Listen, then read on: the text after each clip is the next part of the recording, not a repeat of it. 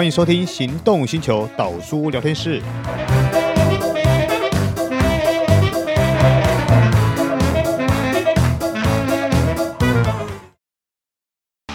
纯正欧洲制造，Škoda Comic 新年式搭载全速域 ACC 与车道智中，搭配全彩数位仪表，全部拥有就是这么简单。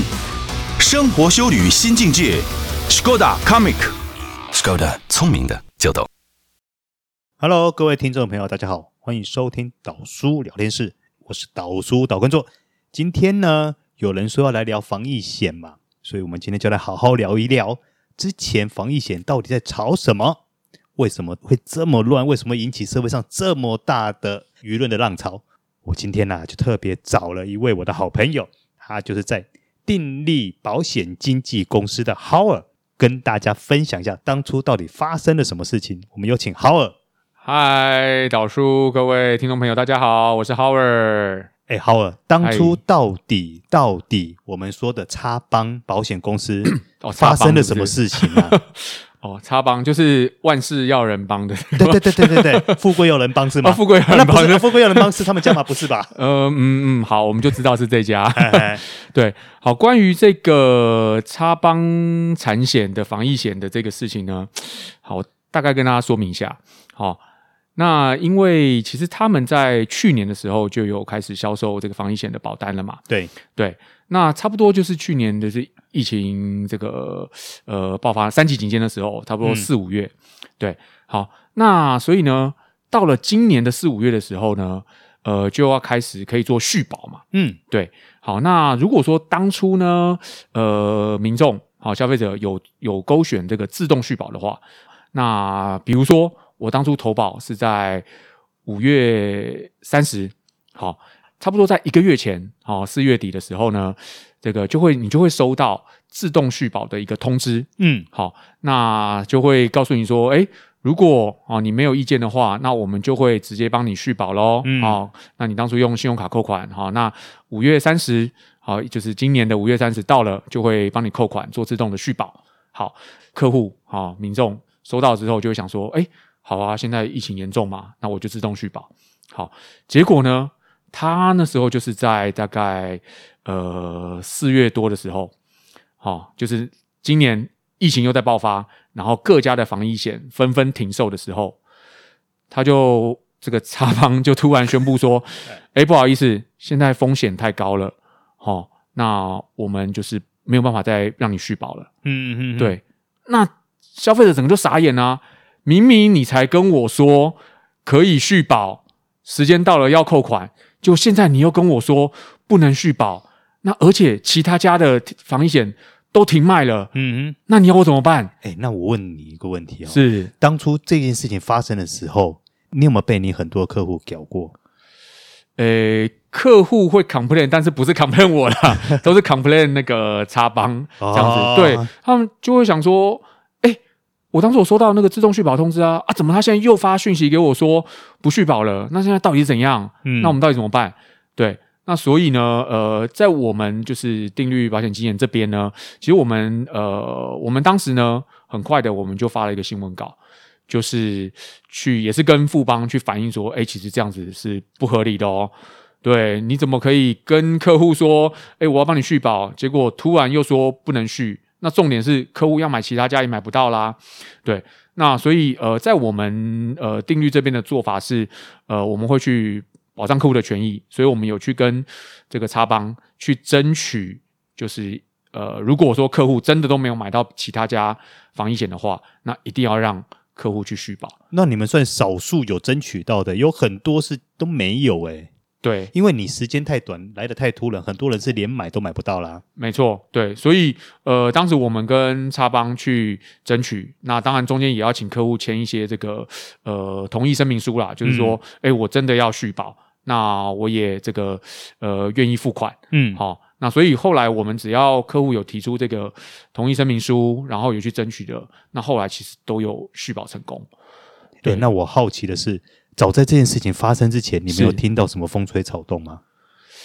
呃，其实当时在这个一一波的这个停售的时候啊，哦，因为插邦一开始他都没说，而且甚至因为客户已经收到续保的通知了，嗯，对，所以我们我们是呃觉得说，哎，那他既然通知客户可以续保，那就是可以保嘛，对。但是我们也没想到他有又突然说不让你续保，嗯，那而且这个反应作业时间真的都很短，因为呃那一阵子都是嘛，就是今年在四月多的时候，可能呢，哎，这个保险公司可能今天礼拜一通知说要停售，然后呢礼拜三就停了。对，所以我们的作业时间也都是很短，可能可能只有不到一个礼拜，或是两三天的时间啊。对啊，那所以所以才会有这种呃闹上新闻，大家要疯狂抢买防疫险的这个状况。所以基本上你们也算是间接受害者嘛？呃，我们就是抱持着一个服务客户的角色啦。啊，这个讲法好好公关呐、啊。呃，因为确实也是因为。我们也都是收到保险公司的通知，嗯，说他要停售，嗯，那我们赶快跟客户说，嗯，哎，要停售了，那如果有要投保的话，要要赶快哦，动作要快哦，嗯，这样子，对，那那为什么客户就是呃会比较会选择我们这边？因为我们就是呃可以代理销售的这个保险公司很多嘛，商品很多，对对，所以哎，今天比如说有 A、B、C、D 四家。那 A 这家要停的时候，我就会告诉你说，哎、欸，还有还有 B、C、D 可以卖哦。那你要买的话，可能要赶快。哎、欸，那可能 B、C 要停了，我就会跟你说，哎、欸，拍谁只剩 D 了，有没有要买？赶快。嗯、对对，所以其实我们就是保险经纪人，我们就是属于一个中间者的一个角色啦。哎、欸，那回过头来，是我们开始讲，呃，当初防疫险这个东西刚这个商品刚开始出现的时候，对，你还记得那个时候讲说理赔两百两百倍？哦，最早是台湾产物，是简单来五百赔十万，是简单说，你只要一确诊就赔你十万，对不对？呃，那个、隔离隔离哦，对对对对对，隔离就赔十万，对对。那那个时候呢，就你手头上你所遇到的现况来说，是不是大爆单？大概会是一个什么样的状况？哦，就是没日也没夜没睡觉，我靠，真的单子有这么多啊？对啊。诶，我自己讲一下我自己的这个这个亲身经验啦。对，嗯、其实当初会有爆发这个，就是当初的这个布桃事件嘛。对对，部桃开始对对，从那个桃园嘛，来有点那个疫情爆发的时候，那其实当天那天的下午，诶，我们就有同事说，诶，有一张防疫险，诶，五百块，然后呢，隔离就赔十万。哦，那我们自己就是。其实我们一开始也不知道有这个商品，对，诶是因为布桃爆发，然后同事这样讲，我们就想说，哎好吧，不然的话，我们也是常常跑客户在外面嘛，风险比较高，对，我们自己就先来投保一下。嗯，那我也这时候我也分享几个，分享给几个客户，就是他们也是呃当业务在外面跑的，结果隔天新闻就爆出来了，然后呢，还没等我通知客户，客户全部都讯息电话全部过来，对，所以。呃，我自己是接的不多啦，大概收一百多件。对，哇，一百多件算不多啊，我算是少的。对，因为我们有同事收到四五百件，我觉得写到手都软了，写到对，真的是写到写到我，我记得我那个我的笔写到没水，写到好几支没水。对，然后我们同事真的写不完，因为我记得他是呃星期五宣布说要停卖。嗯，然后直到星期一，就这个文件纸本文件全部要交出去，所以我们就是真的熬夜在写。然后我 我刚刚说五收五百件的同事还找他的家人朋友 来帮忙写。对啊，对啊，五百件的哇，那量好可怕啊！对，真的是 非常的可怕。哦、那根本对啊，排山倒海而来嘛。对对对对啊，嗯、所以呃，也是因为这样，我觉得现在大家的这个风险意识也会。开始慢慢提高了，嗯哼，对啊，对啊，因为这个疫情，哦，所以大家不管是说啊确诊隔离，甚至是诶在医疗的部分，其实大家也开始重视，因为像之前我们提到，诶新冠肺炎虽然轻症，可是可能有一些后续的后遗症，对，像我像我一些家人朋友，诶轻症其实好了没事，但是诶好像一直觉得喉咙痒痒的，是咳嗽不舒服，对，我听到很多我周遭的人。呃，罹患过那个新冠肺炎以后，他那个后遗症有时候要拖好几个礼拜，尤其喉咙的部分，对，才会慢慢慢慢的复原。对对，而且你说未来对于肺部会不会有一些影响？甚至呃，这个已经有报道出来，就是诶，针对脑部，好、哦，甚至诶，德国还有研究，嗯，罹患糖尿病的几率提高，嗯，对，所以后遗症为什么我们真的不知道？